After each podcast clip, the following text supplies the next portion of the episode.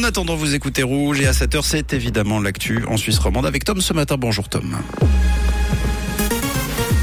Bonjour Mathieu, bonjour à tous. Au sommaire de l'actualité, le Conseil fédéral prévient des économies d'énergie devront encore être faites l'hiver prochain. Un candidat à l'élection au Conseil d'État genevois rattrapé par son passé de chirurgien et un temps changeant pour aujourd'hui.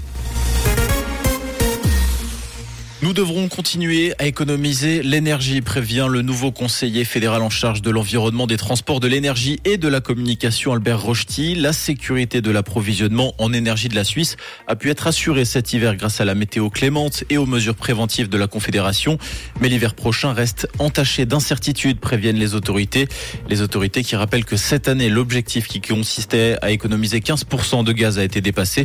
En revanche, seulement 40% de l'objectif visé au niveau des économies d'électricité l'électricité effectuée volontairement a été remplie. À Genève, le candidat MCG Philippe Morel aborde le second tour des élections au Conseil d'État dans une mer agitée. Ce chirurgien aurait greffé un foie en 2006 à un riche patient des Émirats qui n'aurait pas dû en bénéficier selon ID News. Le journal précisant que cet acte aurait valu un blâme à Philippe Morel de la part de Suisse Transplant. Le candidat MCG estime pour sa part que cette transplantation était parfaitement légale et dénonce un travail de sable de la part de quelqu'un de malveillant à une semaine des élections. Selon la tribune de Genève, Philippe Morel pourrait porter plainte.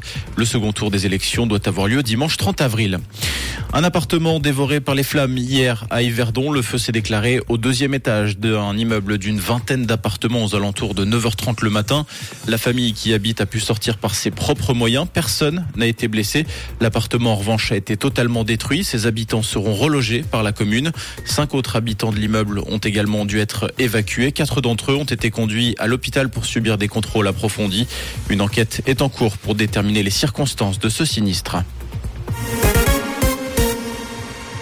Les poursuites à l'encontre de l'acteur américain Alec Baldwin vont être abandonnées selon ses avocats. Pour rappel, l'acteur de 65 ans est accusé d'homicide involontaire après un tir mortel sur le tournage du film Rust en 2021. Il avait tué la directrice de la photographie et blessé le réalisateur avec une arme qui devait être chargée à blanc. L'annonce de l'abandon des poursuites est intervenue le jour même de la reprise du tournage du film dans le Montana après un an et demi d'interruption. Premier vol raté pour la méga fusée Starship d'Elon Musk. L'engin a explosé après trois minutes de vol au-dessus du Texas. L'engin devait initialement faire le tour de la Terre en une heure avant de retomber dans les eaux du golfe du Mexique. Malgré tout, ce premier vol test sans passagers développé par SpaceX pour des voyages vers la Lune et Mars est déjà un succès pour l'entreprise d'Elon Musk. Football, le FC Ball qualifié pour les demi-finales de Conference League sans leurs supporters bloqués en Italie. Les Rénans se sont imposés 2-1 à Nice après prolongation. On rappelle qu'il y avait eu 2-2 au match aller. Le FC Ball qui affrontera la Fiorentina en demi-finale. Et côté ciel, un temps mitigé pour la journée. On attend un petit peu de pluie sur certaines régions, de jolis rayons de soleil et également euh, du vent. Alors actuellement, on compte à peine 1 degré à Concise, à Montalché et 3 degrés du côté de Froideville et à Polyépité, avec des éclaircies à prévoir surtout en fin de journée. Un très bon vendredi et tout bon week-end avec Rouge. C'était la météo, c'est Rouge.